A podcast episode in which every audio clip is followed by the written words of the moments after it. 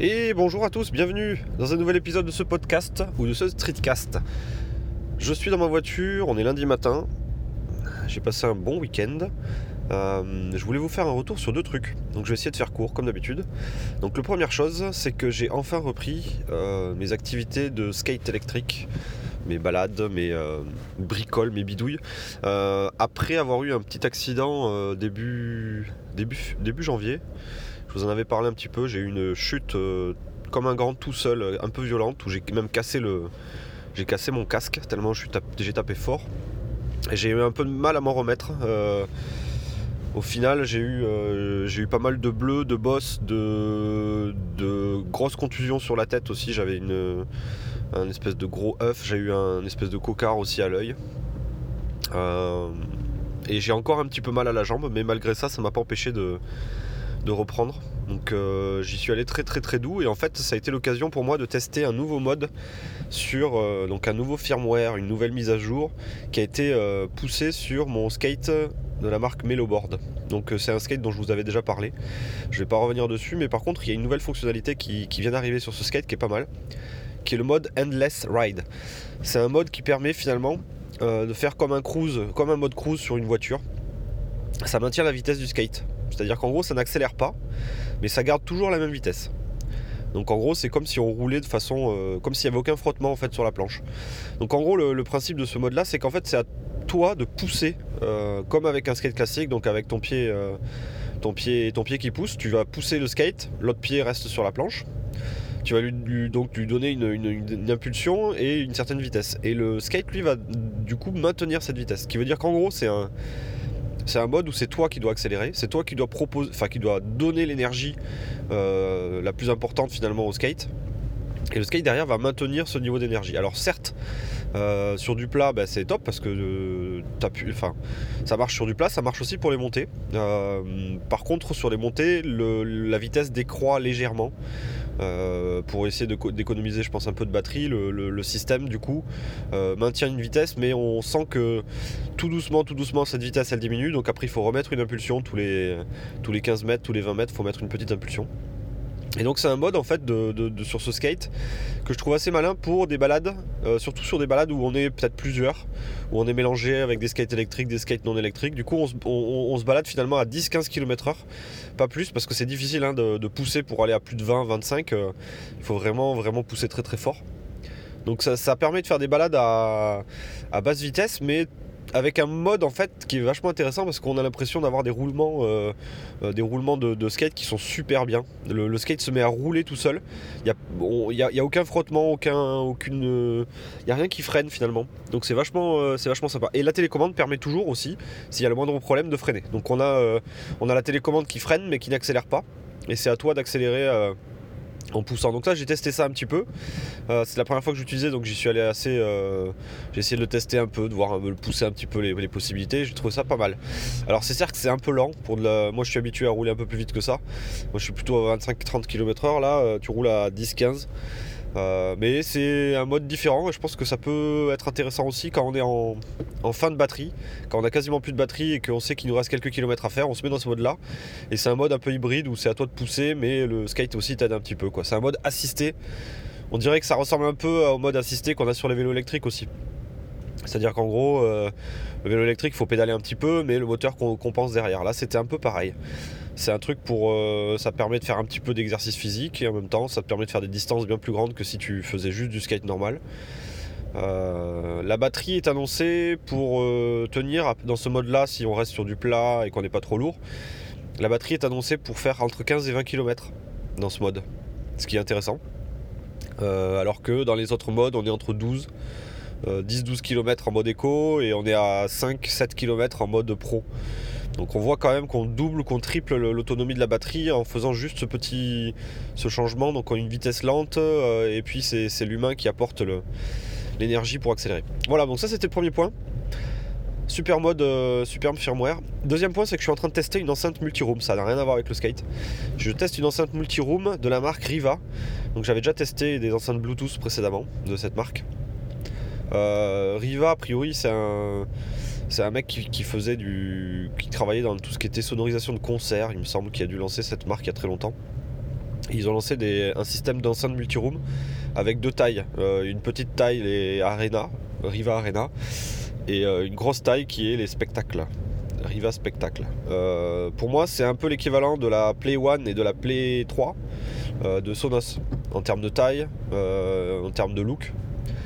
Euh, c'est un peu, donc c'est une espèce de, petit ou de cube euh, moyen euh, qui existe en noir et qui existe en blanc, qui fait à peu près la même taille que le Play One et qui est carrément sur le même, sur le même secteur. C'est-à-dire qu'en gros, c'est euh, des, enceintes qui sont destinées à être euh, ajoutées un peu partout dans la maison. Euh, donc des enceintes petites ou des enceintes moyennes, on peut en mettre un peu partout. Elles communiquent entre elles et permettent de jouer soit à la même chose, soit de jouer des choses différentes. Donc si on a plusieurs pièces, on est capable de sonoriser différemment plusieurs pièces. L'avantage de ce système, je trouve, par rapport à du Sonos que j'avais pu tester précédemment, c'est que c'est un système qui est beaucoup plus ouvert et qui est capable d'être intégré dans d'autres systèmes multi-room existants. Sonos, l'inconvénient de Sonos, enfin, l'avantage de Sonos, clairement, c'est que c'est easy, c'est vraiment très facile à mettre en place. Euh, en un clic, on, installe une, enceinte et c'est parti. Et on rajoute les modules euh, petit à petit. au fur et à mesure qu'on a le budget, on rajoute des enceintes Sonos. Par contre, on est bloqué dans le système Sonos. Donc, on peut plus, une fois qu'on est rentré là-dedans, Sonos ne marche qu'avec du Sonos. ou presque. Et on est, assez vite pieds pied mains liés dans un système fermé. Système fermé qui vous rappellera d'autres marques bien connues. Et on se sent, euh, on se sent un peu bloqué au bout d'un moment, obligé d'acheter ce genre de système. L'avantage de Riva, c'est qu'en fait, il prend euh, en entrée, il est capable de prendre plein de sources. Donc on peut utiliser l'application Riva qui va chercher euh, la musique sur le téléphone, qui va chercher de la musique sur un serveur multimédia. Donc on a un NAS à la maison avec toute sa musique, bah, l'application est capable d'aller le chercher. L'application est capable d'aller chercher de la musique aussi sur un, disque dur qui serait branché sur l'enceinte directement. Ça c'est euh, une chose qui est nouvelle par rapport à, Sonos et à d'autres marques. Donc euh, il y a des ports USB sur toutes les enceintes et on est capable de, brancher un disque dur dessus. Ou on peut aussi euh, recharger son téléphone ou sa tablette, ça, ça peut être aussi intéressant d'avoir une prise de charge supplémentaire. Il peut y avoir des utilisations particulières intéressantes. On peut aussi envoyer sa musique via une prise jack. Donc il y a une prise jack à l'arrière de l'enceinte. Ça c'est nouveau aussi par rapport à du Sonos.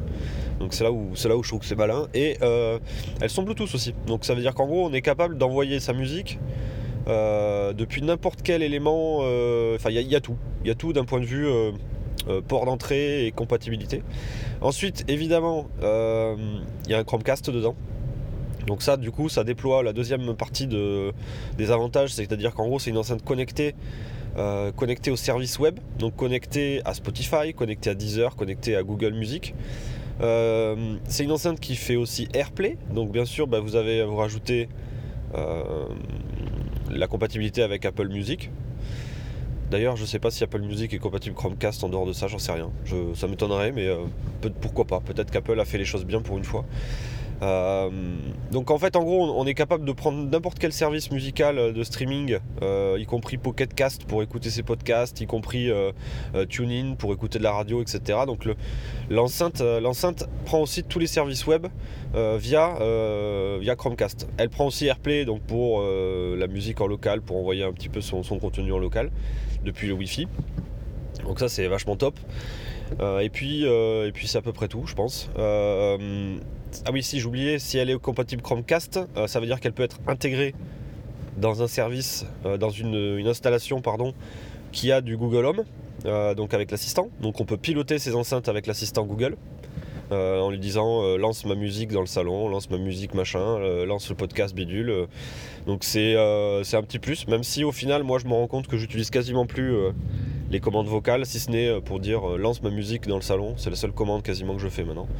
Euh, enfin, les, commandes vocales Google Home liées à de la musique sont relativement limitées. Je leur dis juste de lancer de la musique et ça lance ma dernière playlist que j'écoutais dans la voiture avant d'arriver, ce genre de choses. donc, je parlais de, Google Assistant et après, ben, pour terminer, le gros avantage que j'y vois moi, c'est que finalement, vu que c'est un Chromecast audio qui est intégré dedans, chez moi, ben, ça s'est rajouté à toute l'installation que j'avais à base de euh, différentes marques.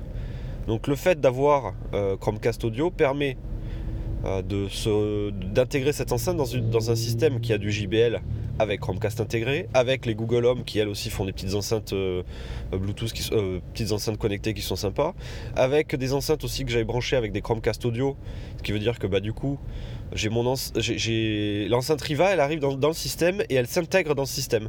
Donc je l'ai rajouté déjà dans des groupes, euh, dans le groupe du salon. Donc l'enceinte, du coup, elle est, elle est capable de jouer de la musique en même temps que mon enceinte JBL, en même temps que mon enceinte Google Home. Synchronisé, à la milliseconde près, on est capable de les, de synchroniser. Et tout ça de façon super transparente.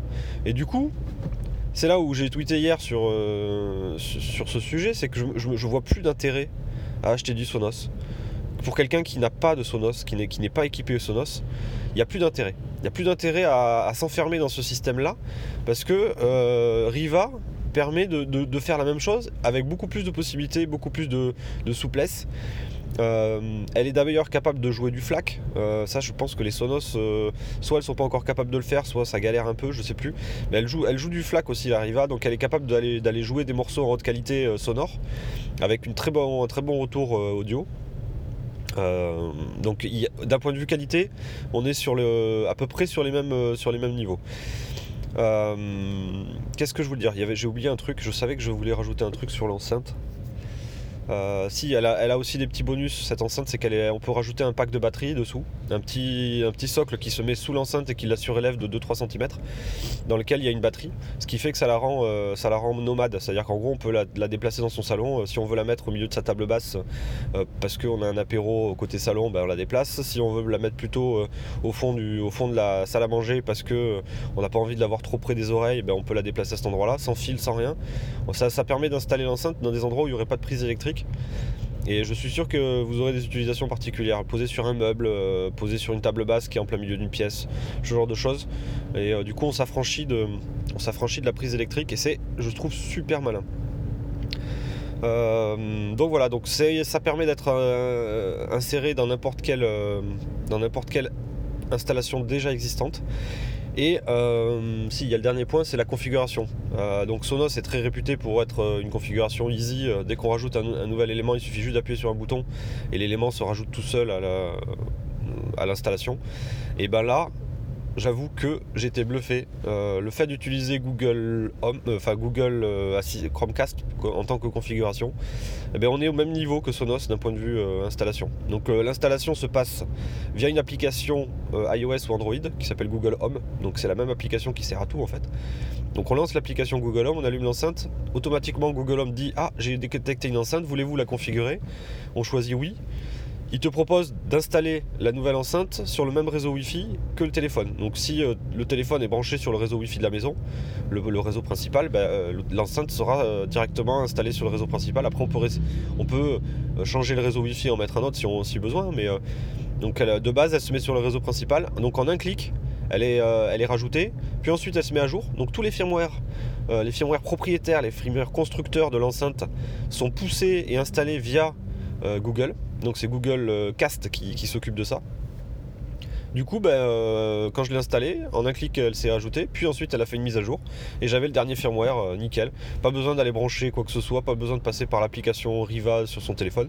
Il n'y a plus besoin d'avoir qu'une seule application qui est Google Home, et c'est tout. Donc c'est ultra simple, ultra easy.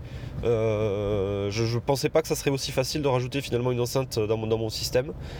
Euh, elle est tout de suite euh, reconnue par Spotify en, mode Spotify Connect, donc je peux envoyer de la musique dessus.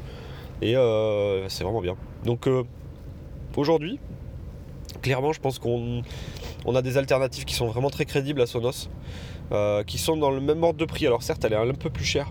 Je pense qu'elle vient de sortir, donc en fait, elle est, et elle a des fonctions un peu plus poussées, je trouve, vu qu'il y a du, de l'audio high definition, qu'il y, a, il y a plein de petits trucs en plus par rapport à Sonos. Donc elle est, je crois que l'enceinte entrée de gamme, elle est à 250 euros, 260 euros. Et donc c'est sûr que c'est un petit peu plus cher. Je crois que c'est 50 euros plus cher que la Play One. Par contre, on peut faire plus de choses et on est dans un système qui est un peu plus ouvert. et la et la, spectacle, donc la, Riva spectacle, je sais pas combien elle est, mais je pense qu'elle doit être autour des 250, euh, non 300, 300, 350 peut-être. Et celle-là, je, pense que je la testerai bien. Je suis bien curieux de voir ce que ça, ce qu'elle apporte en étant un peu plus grosse, si elle apporte euh, un son un peu plus basseux, un peu plus puissant. Euh, j'ai oublié de dire que c'est une enceinte quand même de 50 watts. Donc c'est c'est quand même assez puissant pour des pièces genre salon de 30 mètres, 40 mètres carrés. c'est déjà super bien comme, enceinte. Alors c'est sûr que on aura assez vite envie d'en avoir euh, deux, trois pour pouvoir les mettre un peu aux quatre coins de, la pièce. Mais je pense que même une déjà c'est suffisant. Et elle a un mode euh, d'émission qui est, euh, qui est assez bon sur le spatial. Donc elle a un mode, ce qui s'appelle le Trillium Sound, qui permet d'avoir une certaine spatialisation du son, malgré le fait qu'elle soit petite. Vu qu'elle a trois, trois haut-parleurs plus trois radiateurs passifs, donc il y a six éléments qui contribuent au son, elle arrive quand même à avoir un certain niveau de stéréo euh, et, à, balancer le son en stéréo. Après, on peut aussi balancer le son euh, euh, en minimisant finalement cet effet stéréo et en balançant le, max de puissance possible. Donc tout ça, c'est configurable dans l'application. Soit un mode très, très spatial, soit un mode assez plat d'un point de vue spatialisation, mais par contre qui est beaucoup plus puissant et beaucoup plus précis sur le son. Voilà, donc c'était c'est un test que je suis en train de faire sur le blog, le test de cette Riva Arena, et j'en suis super content. Vraiment à tous les niveaux, euh, à part peut-être pour son prix qui est un petit peu plus élevé que la concurrence, mais pas de beaucoup. Mais je trouve qu'elle propose beaucoup plus d'avantages que, les systèmes Sonos de maintenant, donc je, ne saurais que vous conseiller de regarder cette marque euh, si vous êtes motivé par du par sonoriser votre maison avec plein plein plein d'enceintes un peu partout. J'ai euh, testé une enceinte qui ressemble beaucoup hein, à celle-là, qui était la JBL Playlist euh, que je vous ai déjà fait un retour sur le blog et un retour sur, euh, sur ce podcast. Euh, la JBL Playlist, je pense qu'elle a un son qui est un petit peu similaire, voire un petit peu plus puissant. mais par contre, elle n'a pas toutes ces possibilités multimédia, de sources, etc. Donc la JBL, elle est beaucoup plus simple, puisque c'est que Chromecast audio et, et, Bluetooth. Elle va pas faire, elle va pas aller chercher la musique sur le serveur multimédia, elle va pas chercher du FLAC, elle va pas chercher tout ça. Elle est du coup à 180 euros donc l'équivalente d'une Play One, euh, ou un peu moins cher qu'une Play One. Et donc la Riva, elle, c'est le, modèle au-dessus d'un point de vue possibilité, d'un point de vue compatibilité, mais euh, du coup, elle est, euh, elle est à 270 euros, donc elle est à quasiment 100 euros plus cher que la playlist. Donc en gros, si vous n'avez pas un énorme budget, je vous conseillerais plutôt la playlist, et si vous voulez faire un truc un peu plus, un peu plus sympa, je vous conseillerais plutôt la, la Riva Arena euh, parce qu'elle permet de faire plus de choses avec une. Je pense que le son en FLAC, donc le son, le son en, haute définition et propose un peu plus de détails que sur la playlist. Voilà. Donc c'était pour vous faire un petit retour sur ces deux, choses du week-end. je suis toujours dans les bouchons depuis 20 minutes. J'ai fait à peu près la moitié de mon chemin, donc je suis un peu dégoûté. Mais bon, c'est comme ça. C'est le début de semaine. Bon, je vous dis à bientôt. Passez une bonne journée. Ciao